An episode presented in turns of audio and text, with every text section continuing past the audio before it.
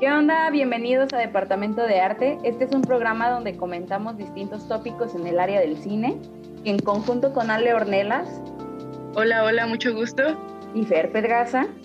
¿Qué onda? ¿Qué tal? Hablaremos hoy sobre la evolución de los personajes animados a través del tiempo. Yo tengo un recuerdo de que antes los personajes eran distintos y se comportaban de maneras diferentes cuando yo veía la tele. Supongo yo que tiene que ver con todo lo relacionado a las tendencias, las modas, las culturas, que conforme va pasando el tiempo van cambiando. Sin embargo, el cambio a veces llega a ser bastante radical. Yo tengo un ejemplo en el que es Mickey Mouse. Recuerdo que las primeras apariciones animadas de sus personajes y sus historias eran, era un humor, ¿cómo lo digo? Un humor un poquito más pesado, un poquito más negro comparado al Mickey actual que conocemos hoy, que busca generar empatía y a la par busca educar a los niños a crecer como tal. Entonces, yo no sé qué piensen ustedes. Eh, ¿Me podrían decir cuál creen que sea eh, el motivo de esto? ¿Qué piensan al respecto? ¿O conocen algún personaje que haya cambiado su aspecto y comportamiento? Bueno, pues como tú misma lo dices, a lo largo de la historia de las series animadas eh, nos han presentado personajes pues en los que podemos sentirnos identificados o incluso agarrarles como cierto cariño. Eh, sin embargo, estos personajes obviamente tienen como una personalidad y llegan a un punto en el que se les acentúan tanto como ciertas características de esta personalidad que el público o, la fanbase empiezan como a eh, notarlas o recalcarlas como parte del personaje, que sin querer hacen que la misma personalidad cambie y la identidad también, ¿no? Como podemos verlo en el caso de Cosmo, de los Padrinos Mágicos, que en un principio podemos ver que es un padrino, un hada, este... Un hada bastante, un hada padrino, que es bastante ingenuo y hasta cierto punto es muy tierno como esposo, y conforme van pasando las temporadas, este, se vuelve pues idiota, ¿no? O sea, como que llega un punto en el que no sabe ni qué está diciendo o qué está haciendo.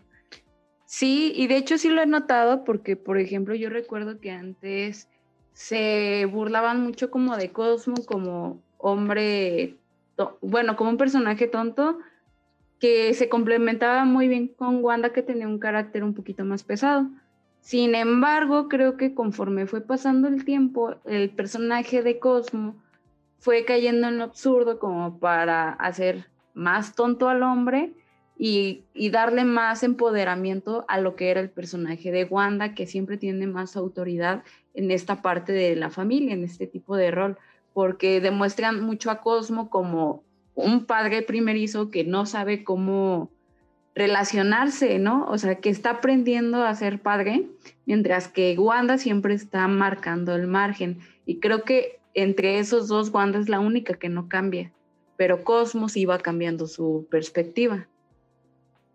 Pues de hecho, el que hayan embarazado a Cosmo como tal, creo que fue un gran cambio y una gran voltereta a todo lo que representaba Cosmo. O sea, era un personaje carismático y al mismo tiempo era carismático porque era muy tonto.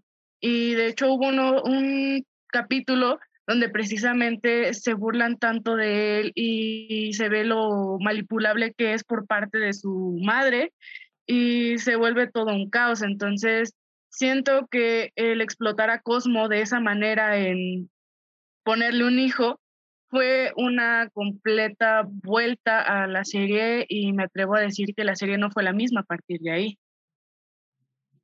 Sí, exactamente como dices, ese fue como el punto en el que Cosmo empezó a, caer en este punto sin retorno porque nunca volvió a ser el mismo, de, de ser nada más como un complemento o un extra. El... Quisieron hacerlo como el el chiste total de la serie. Y yo me acuerdo que Cosmo antes no era así, o sea, Cosmo era como muy, eh, tenía como, eh, se involucraba mucho en los, en los problemas de Timmy y de Wanda, Me acuerdo de un capítulo donde están queriendo como distraer a Vicky, la niñera, y, y Wanda se queda sin ideas, o sea, totalmente se quedó en blanco porque ya no podía pensar más. Y Combo le dice, ok, tranquila, tengo una idea, y se ponen a hacer como cosas en la televisión para distraer a Vicky. y es todo lo que se le ocurre a, a, Cosmo, o sea, nunca, no se le vuelve a ocurrir nada más. Y eso era como lo entretenido, ¿no? Porque seguía manteniendo esa personalidad de, mm, no sé qué hacer, pero aquí estoy. Ajá, sí, y lo cambian, dejan de, de presentar a ese personaje que anteriormente era como de, como tú dices, ¿no? No sé qué estoy haciendo, pero aquí estoy y se convierte en, la neta, ni sé qué estoy haciendo aquí, ni sé qué voy a hacer, pero pues adelante, o sea, yo soy como algo más, ¿no? Y de hecho también creo que lo que dice esta Ale de que el punto sin retorno cuando llega el nacimiento de, ¿cómo se llamaba el bebecito? De los dos, de Puff, Puff, Puff. no, Puff, Puff es otra cosa, ¿verdad?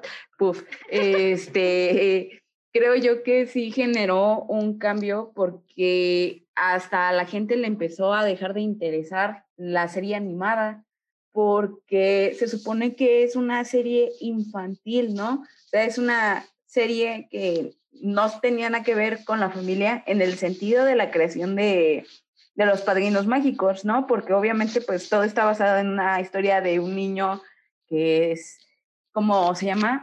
Descuidado por sus padres, pero al momento de que, ¿cómo lo planteo? Al momento de que llega este, puff, a esta historia nueva, por así decirlo, como que todos se vieron como obligados a empezar a ver ese tipo de cosas sobre el aspecto de la familia que antes no había relación como tal, o sea, antes era, oye, Timmy está triste, creo que tenemos que hacer algo, le vamos a mandar unos padrinos mágicos para que la verdad pues pueda salir adelante y no caiga en depresión. Y, y sale sale puff y de la nada es como de, ah, ok, ya perdimos el rumbo de esta historia, ¿a dónde le damos? No, y es que, de hecho, creo que era lo bonito de este tipo de, de, de narrativas que tenía, en el cual no como tal dependía una cosa de la otra, pero todo llevaba una línea de tiempo pues diferente, o sea, no era de que, ah, a partir de aquí pasa esto, ¿no? O eh, como, si, como si fuera el, la medición del tiempo moderno de después de Cristo y antes de Cristo, en este caso sería como después de Puff, antes de Puff. Entonces, creo que ahí sí fue como un cambio muy radical y la verdad es que, de hecho, si te pones a verlo desde ya una perspectiva pues muy crítica, incluso en la introducción te daba una peque un pequeño review de lo que iba a tratar eh, precisamente la serie. Por ejemplo, cuando inicia el soundtrack, o bueno, cuando inicia el intro, pues todo se ve con una paleta de colores muy grisácea, todo, o sea, de verdad se ve como muy oscuro, incluso cuando los papás este, llegan ahí, luego resulta que era Vicky, pero todo comienza a tomar eh, una paleta más colorida, todo se ve como risas y diversión, cuando aparecen los padrinos precisamente en el intro. Entonces, creo y considero que era pues lo mágico precisamente de esta serie que bueno, a mí en lo personal llegaba de la primaria, llegaba de la escuela y era como de, güey, están los padrinos mágicos, quiero verlos, ¿no? Y era una serie que te atrapaba precisamente porque cumplía su objetivo de entretenimiento. Sí, o sea, ah, sí, ah, Fernanda, sí. Ah, no, iba a decir que estaba completamente de acuerdo. O sea, fue un punto sin regreso. De hecho, Salió Puff, ahí empezó a irse de bajada, pero todavía no estaba tan de bajada. Y después sacaron un perro mágico que se llama Sparky. no me acordaba de Sparky para que sea, para serte sincera. O sea, como que para mí desde la llegada de Puff fue el fin de la serie animada y la dejé de lado. Sí tuve por ahí noción del perrito mágico, pero la verdad yo ya no le di continuidad a la serie es que a partir de ahí la serie ya no tiene, o sea, su trama principal desapareció completamente. O sea, dejó de ser los padrinos mágicos completamente. Fue como un, ahora vamos a darle el protagonismo a Puff y a Sparky. Y ahora para acabarla de amolar sale otra niña. con la ah. que comparte los padrinos mágicos. Ah, porque aparte, perdónale, este, algo que yo noté es que dejan de darle protagonismo a la historia en el mundo humano conforme va avanzando la serie. Ya todo es mundo mágico, mundo mágico, mundo mágico, porque ya todo es Puff, Cosmo, Wanda y el perrito, ¿no? Entonces, de repente ya se alejan tanto de, del original que terminan convirtiendo la idea principal en una cosa completamente distinta. Sí, más aparte, creo que al menos me atrevo a decir que las tres compartimos esta idea porque básicamente tenemos este rollo de lo que era la nostalgia. Entonces crecimos con un modelo de la serie totalmente distinto a lo que se presenta ahorita en la actualidad, que incluso con este adjunto de la niña, comienzas incluso a cuestionarte si las reglas, que era pues, vaya, de lo que se regía todo el mundo mágico, lo permitiría, porque pues básicamente son dos niños con unos mismos padrinos mágicos. Que hablando de historias que van cambiando a través del tiempo, y personajes, por así decirlo. Creo que también una, una serie animada que se sale muy de contexto es Bob Esponja. O sea, Bob Esponja inicia con una trama de, un, de una esponja que quiere ser cocinero del mejor restaurante de fondo de bikini. Y de la nada no sabes qué está pasando realmente, pero la historia sigue y siguen haciendo remakes de la misma historia una y otra vez. Pues es que fíjate que curiosamente pasó exactamente igual que con los padrinos mágicos. O sea, llevaron a sus personajes al límite de personalidad. o sea, Patricio era tonto, ahí sí puedo decir que era tonto, pero ahora hace cosas hasta un poquito psicópatas, a decir verdad. Y todo esto fue gracias a que el creador salió, o sea, se salió de la serie porque él ya no quería seguir haciéndolo, pero pues el canal se lo pedía. Y como tienen los derechos. Mm, eso se convierte en un problema. No sé si alguna de ustedes vio la película de Bob Esponja que salió la última vez. Ah, eh, Héroes fuera, fuera del agua. Ajá. ¿La vio alguna de ustedes? No, no la he visto. No, yo sí la vi. Fue cuando incluso llegan a transformarse en superhéroes y ahora Bob Esponja y Patricio tienen poderes y si no mal recuerdo en una parte hasta sale Keanu Reeves, entonces fue como, ¿qué? ¿Qué me estás presentando? O sea, yo creo que la trama en sí siempre fue absurda, ¿no? O sea, siempre fue un absurdo, pero con el objetivo de dar risa, que te trataba de transmitir como que ciertos mensajitos de amistad, de, de, que no hay que ser egoístas como lo hace Don Cangrejo, que no hay que comportarse tan groseros como lo hace Calamardo, y se ha ido convirtiendo en una historia súper surrealista que llega a caer hasta en lo absurdo, ¿no? O sea, ya no es un absurdo que da risa, sino es un absurdo que no, no, no que incomode, sino que que te hace preguntarte realmente qué estás viendo y por qué lo estás viendo, si realmente vale la pena. Pues de hecho, podemos ver que claramente Bob Esponja es un ejemplo de si lo comparamos con una naranja o una naranja muy jugosa, que al principio esta naranja tiene bastante jugo y puede sacar bastante provecho de ella, pero llega un punto en el que esta naranja se le agota el jugo y es cuando comienzas a exprimirla y exprimirla y exprimirla y exprimirla hasta que cae el montón de huesos, cae el montón de, ¿cómo se le, le llama? Gabazo. O sea, caen todas las impurezas que para empezar no deberían estar ahí en ese jugo, porque dentro de este jugo rico que sí queremos, o bueno, de este jugo rico que se rescata, podemos incluso encontrar la primera, primera película de Bob Esponja, que fue aquella donde tienen que rescatar la corona de Neptuno y se desenvuelve la, la historia y de hecho nos regalan momentos eh, muy recordables, como lo es la canción de Pues soy un cacahuate, la... O la de un hombre soy. Ajá, o sea, nos regalan momentos muy memorables que tomando nuevamente la metáfora de la naranja, es, es jugo puro. Y cuando nos dan esta segunda entrega de la película, vaya, es totalmente un hueso, es un hueso de la naranja. Sí, es que a lo que tengo entendido, el creador se salió de toda esta onda después de la primera película. Después de la primera, ya lleva bastante entonces que se salió.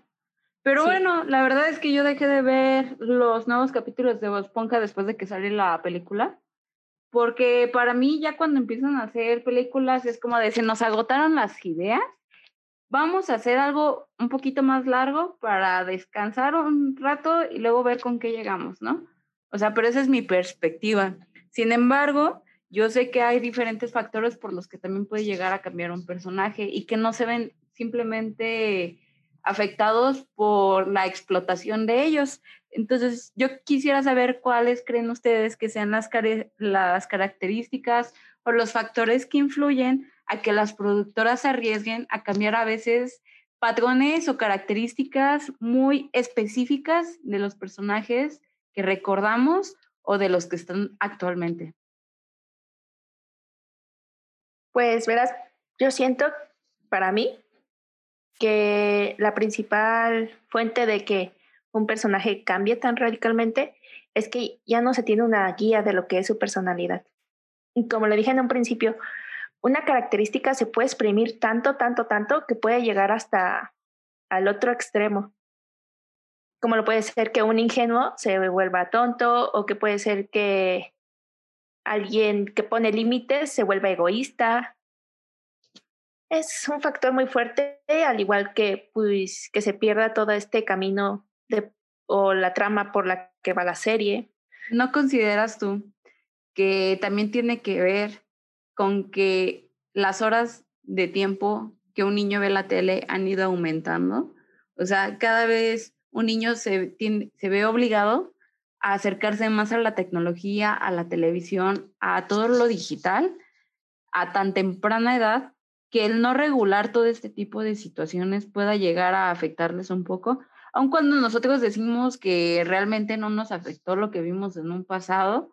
Luego nos acordamos, por ejemplo, de, ¿cómo se llama esta serie que sacaban en MTV de, de animales que se, eh, que se mataban entre ellos? ¿Cómo se llama? Mm, happy, Happy, ah, Friends. O sea, uno pensaría que realmente no nos perjudican, ¿no? O sea, pero luego empiezas a analizarlo con algunas personas que sí lo veían y que tenían unos comportamientos que sí podían llegar a decir, ah, ok, sí les afectan a algunos. Y entonces al momento de tener la televisión y las series animadas y todo este rollo a tan temprana edad, yo creo que también es como uno de los factores que influye a que las productoras digan, ok, no podemos meterles tanta información tan rápido porque no sabemos quiénes nos están viendo, pero sabemos cuál es nuestro target, ¿no? De tal, edad, de tal edad a tal edad, pero siempre están seguros de que son niños. Y obviamente también la, la educación ha ido cambiando, la perspectiva también. Antes era muy chistoso hacer bromas en las series animadas de, de que las mujeres se fueran a la cocina, de que los personajes trans eran muy chistosos, como por ejemplo en, ¿cómo se llama? Las chicas superpoderosas, ¿no? Sin embargo, conforme va cambiando también las perspectivas de las personas, creo que también tiene que ir cambiando a veces un poquito la, la historia de las mismas caricaturas, porque no pueden seguir haciendo chistes misóginos, machistas o de ese tipo, cuando se, ya se está peleando ahorita por los derechos de la comunidad LGTB o por el feminismo o por otro tipo de cuestiones. No sé qué piensen ustedes, yo creo que es uno de los factores que realmente influye bastante en que se modifiquen los personajes a tal riesgo de que a veces puedan perder su esencia natural. Pues sí, siento como que es un factor muy fuerte todo esto de la sociedad y cómo va cambiando, porque eh, muchos personajes ya no pueden seguir siendo lo mismo. Pero pues sí te das cuenta como que había muchas caricaturas que ya lo entendían desde mucho antes y como dicen ahorita, estaban adelantados a su época. Como lo vienen siendo las chicas superpoderosas o los Rugrats. Eran... Ajá. Entonces, que la sociedad cambie sí puede ser un gran factor para que muchos eh, personajes tengan que cambiar más que por el bien de la serie animada, por el bien del canal que lo transmite. La verdad concuerdo con Fer porque es como marcar una nueva, una nueva que precisamente se regula lo que se muestra en pantalla o no y también como que sea beneficioso para el canal, porque precisamente hemos visto varios cambios en cuanto a narrativa. Mencionaban, por ejemplo, las chicas superpoderosas, en las que precisamente las heroínas eran las chicas superpoderosas y varios otros programas en las que se destaca más el papel de la mujer dentro de lo que anteriormente pues era solamente para hombres. De las chicas superpoderosas son como uno de los grandes ejemplos de lo que ha cambiado, ¿no? O sea, antes veíamos a tres niñitas como casi recién nacidas peleando por justicia, ¿no? Y ahorita las vemos como tres adolescentes que están en su fase de la pubertad, están conociéndose, están creciendo. Yo creo que han ido cambiando como un poco la historia para que también el niño vaya creciendo con la serie animada, ¿no lo creen? Mm, puede ser. Y te digo puede ser porque estoy un poco eh, decepcionada de las nuevas remakes de las chicas superpoderosas. Siento que no son tan inclusivos como la de la primerita, la primerísima. y hasta cierto punto igual llegan a ser un poco descarados al momento de reflejar a estas tres chicas, porque en la primera me acuerdo mucho que luchaban por ese derecho de que era, eran mujeres y eran niñas chiquitas, pues, o sea, como yo, niñas chiquitas iban a pelear contra el mal. Pero, o sea, eran fuertes. A pesar de todo lo que le dijeran, a pesar de todas las críticas, ellas demostraban que eran fuertes y que podían hacerlo. Y en la actualidad, el remake que hicieron de las chicas superpoderosas se me hace una patada muy baja porque a Burbuja simplemente le dejaron lo llorona. A Bombón, egoísta, completamente. Cuando antes era como la inteligente, ahora es como de, ah, soy inteligente y soy mejor que ustedes, chicas. O sea, lo siento, yo soy la líder. Ajá. Y ni sería de Bellota, o sea, creo que Bellota es con el que están más enojados todo, todo el público. Eh, y esto diciéndolo desde la perspectiva de una persona de 21 años, ¿sabes? Porque yo conocí a las chicas antes y me, pues, obviamente ustedes también. Este, para mí Bellota era como, como la maravilla, o sea, era fuerte y era ruda y no le tenía miedo a nada. Este, y aparte tenía sus inseguridades, porque me acuerdo también de un capítulo donde está con su mantita, que, la, que la abraza porque siente que le da fuerza. Entonces, como que tiene esa debilidad de poder mostrar lo que realmente es y que realmente tiene miedo, pero que lo hace de todas maneras. Y ahorita nada más es como, quiero soltar golpes a lo desgraciado porque no me importan los demás y no me importa su salud ni nada. Entonces, no lo sé, eso de que las caricaturas están creciendo, lo siento un poco estancado eh, en cuanto a ideologías. Siento que están tratando de, al menos en las chicas superpoderosas, de de retener un poco a las nuevas generaciones. Como están viendo, nos estamos quedando sin tiempo y la verdad me está, me está gustando platicar con ustedes, pero sí quisiera cerrar con su opinión sobre lo que opinan, ¿no? O sea, ya vimos que las caricaturas se ven afectadas por su tiempo, por la moda, por la situación, por lo que tú comentabas, Fernanda, de, de que a veces simplemente es que explotan de más al personaje, que ya no saben a dónde guiarlo pero quisiera que me dijeran ustedes qué opinan de las caricaturas actuales y qué preferirían ustedes, ¿no? O sea, qué, prefer qué preferían ver cuando eran, bueno, todavía a esta edad, lo que estaba antes o lo que estaba ahorita, o lo que se transmite ahorita más bien. Yo, pues, ah, no, Fernanda. Dale, dale. Bueno, yo, yo cerraría diciendo que creo que las productoras, por más que una naranja tenga jugo, deberían saber en qué momento cerrar, porque puedes tener una serie gloriosa, una serie bien recordada, que incluso sea elogiada para en estos tiempos, como lo es Recreo, que mezclaba diferentes opiniones y cosas dentro de una serie, entre comillas, para niños, en lugar de arruinar bastantes recuerdos que se quedan ese, esa nostalgia y convertirlas en precisamente una especie de ancla para retener a nuevas generaciones. Creo que es bastante oportuno cerrar una serie cuando se considera que ya no puede dar para más. ¿Tú algo que quieras opinar, Fernanda, algo que nos quieras decir?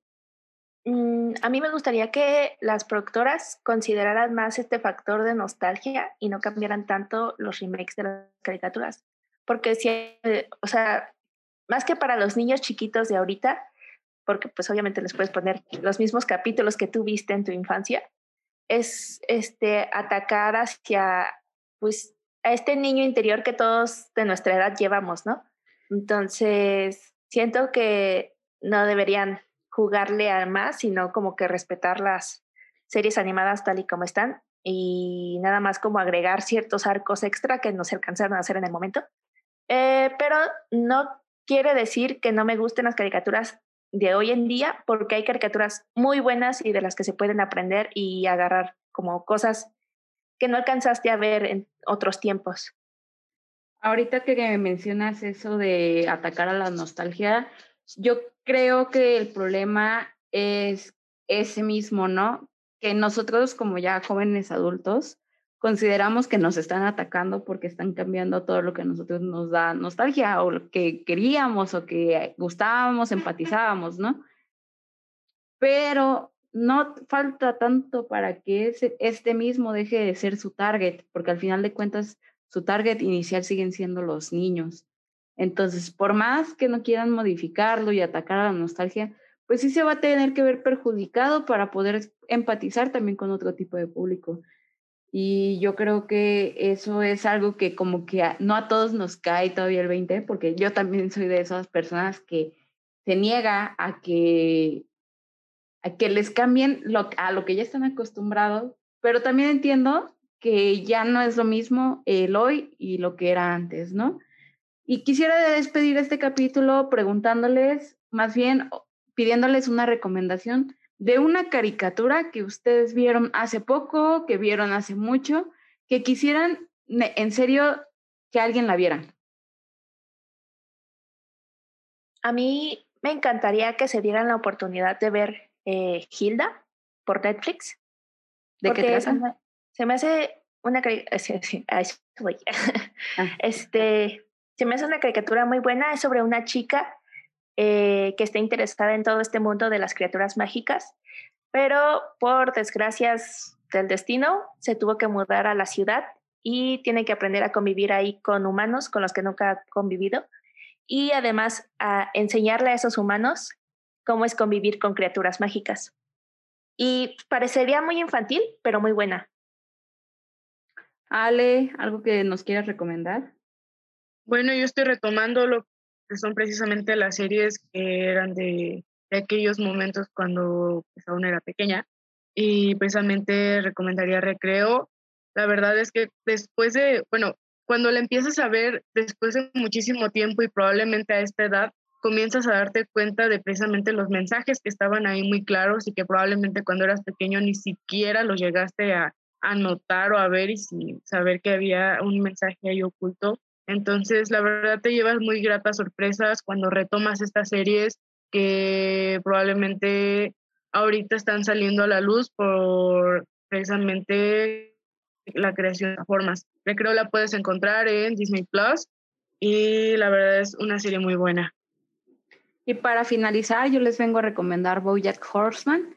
Es una serie ya para un poco más adultos, no es una serie para niños pero que recomiendo ampliamente. La verdad es que dense la oportunidad, trata sobre lo difícil que puede llegar a ser la vida. Muchas gracias por estar aquí, que tengan bonito día. Nos vemos en una siguiente edición. Gracias. bye, bye, hasta luego.